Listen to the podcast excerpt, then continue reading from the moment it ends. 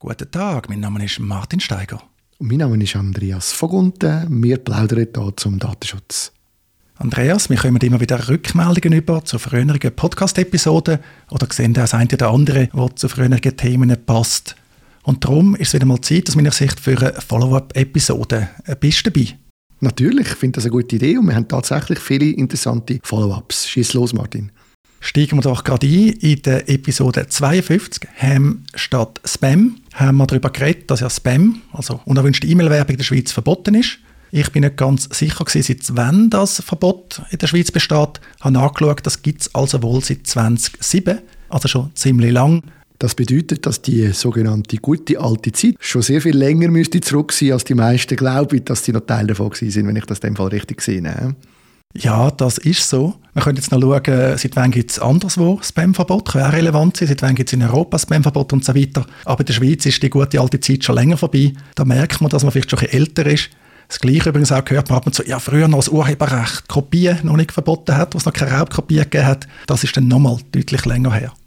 Ein anderes Thema, das wir hatten, wir haben über Gemeinde geredet. Ich bin ja im Gemeinderat von Köliken und du hast mich mit mir geplaudert über die Fragen vom Datenschutz im Gemeindewesen. Wir haben verschiedene Sachen angeschaut und da hat sich dann der Uli Anken von Educa gemeldet bei uns und hat ähm, geschrieben, dass es natürlich schon auch wichtig ist, dass man gerade im Bildungswesen, wo wir ja auch im Gemeindewesen davon geredet haben, schaut, dass man quasi einen gemeinsamen Standard herbringt, einen Datenraum schafft. Und ich habe das noch einen interessanten Gedanken gefunden auf der einen Seite, dass man natürlich herbringt, dass man so Standards hat, wie dass die Daten von Schülern und Schülerinnen, Lehrern und Lehrerinnen und so weiter sollen verarbeitet werden. Auf der anderen Seite bin ich natürlich sehr, sehr skeptisch. Das ist auch wieder so ein eine zentralistische Idee, eine Idee, die in der Schweiz sehr oft vorkommt. Ich kann mir wie nicht so richtig vorstellen, wie das tatsächlich dann mal soll funktionieren Der Uli Anken hat natürlich auch vor allem gesagt, du bist mit der Unsicherheit, die du geäußert hast, nicht allein.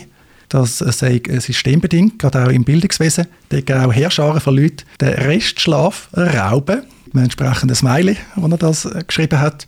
Educa ist halt da ein wichtiger Player im Bildungssystem, weil sie natürlich auch zum Beispiel ermöglicht, Verträge abzuschließen. Also beim Vertragswerk mit Microsoft hat Educa eine wichtige Rolle gespielt und ermöglicht dadurch natürlich, dass jetzt nicht jede Schule oder jeder Kanton muss versuchen, einen extra Vertrag zu machen in diesem Bereich, sondern dass man das kann entsprechend koordinieren kann.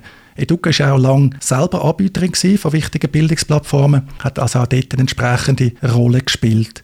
Also ich vermute jetzt, Educa geht es nicht primär um Daten als neues Gold oder was das dann auch immer sein soll, sondern ich glaube, sie haben schon das Interesse, in dem Sinne der Eigennutz von der schweizerischen Bildungslandschaft im Sinn. Das habe ich schon auch so verstanden. Und ich finde auch gut, eben, dass sie die Vertragsverhandlungen und so weiter führen. Es gibt viele Sachen, die sehr wichtig sind. Mir ist mir so ein bisschen beim gemeinsamen Datenraum kommt man so ein bisschen etwas Grosses in Sinn, wo ich das Gefühl habe, hat man an vielen Orten schon versucht. Und es wird dann immer schwierig, wenn du alles schon unter einen Hut bringen Aber klar, grundsätzlich ist es toll, was der Duca da versucht und uns auch hilft. Wir haben aber noch ein weiteres Thema gehabt, wo wir Feedback retour bekommen haben, und zwar zu der Executive Order, die wir besprochen haben. Ja, das ist die aktuelle Folge 54 gewesen. Dort ist es ja darum gegangen, dass der amerikanische Präsident Biden einen Executive Order erlassen hat, um einen Nachfolger vom Privacy Shield zu ermöglichen, dass also der Datenexport aus Europa wieder weniger hindernisreich ist in die USA. Dort haben wir unter anderem das angeschaut und auch kurz darüber geredet, könnte das für die Schweiz gelten. Wir haben festgestellt, ja, dem Executive Order ist Europa gar nicht ausdrücklich erwähnt. Das heißt, der hat eine breitere Wirkung. David Rosenthal hat dann zurückgeschrieben bei LinkedIn, er hat das gelesen, sehr ausgezeichnet, merci für das Kompliment, David, und hat ihn inspiriert, die Frage zur Geltung für die Schweiz aufzuarbeiten. Da hat er auch jetzt schon einen Beitrag veröffentlicht. David ist immer fließig, das tun wir natürlich auch in den Show Notes erwähnen. Merci nochmal, David in dem Zusammenhang kann man auch noch gerade erwähnen, es ist ja dann viel gelaufen eigentlich seitdem, dass du mit dem David einmal in unserem äh, Podcast ein äh, längeres Gespräch geführt hast zu seiner Methode. Ist dann gleichzeitig an vielen Orten einiges gelaufen. Es ist recht viel Staub aufgewirbelt worden, finde ich, in vielen Bereichen. Das hat dann dazu geführt, dass Inside IT mit dir und mit dem David ein längeres Gespräch geführt hat zu diesen Themen. Und kannst du da vielleicht noch etwas sagen dazu, was dort gelaufen ist?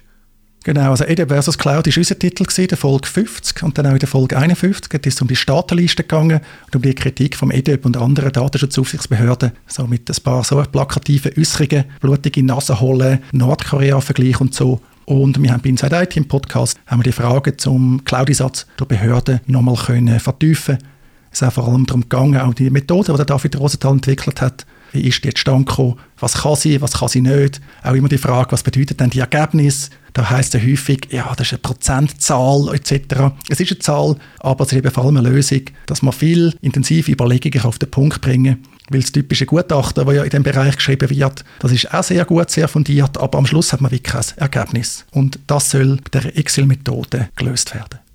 Ich denke, ich kann man einfach nachlesen, dann weiss man, was ihr dort besprochen habt. Das macht am meisten Sinn. Aber du hast noch einen weiteren Punkt gehabt, glaube zu den 100 Euro Abmahnungen haben wir auch noch einen Follow-up, Martin. Da haben wir auch einen Follow-up. Wir haben ja darüber geredet, dass es die Abmahnungen gibt für die Verwendung von Google Fonds. Da wollen also scheinbar betroffene Personen Geld. Unterdessen eskaliert das schon fließig.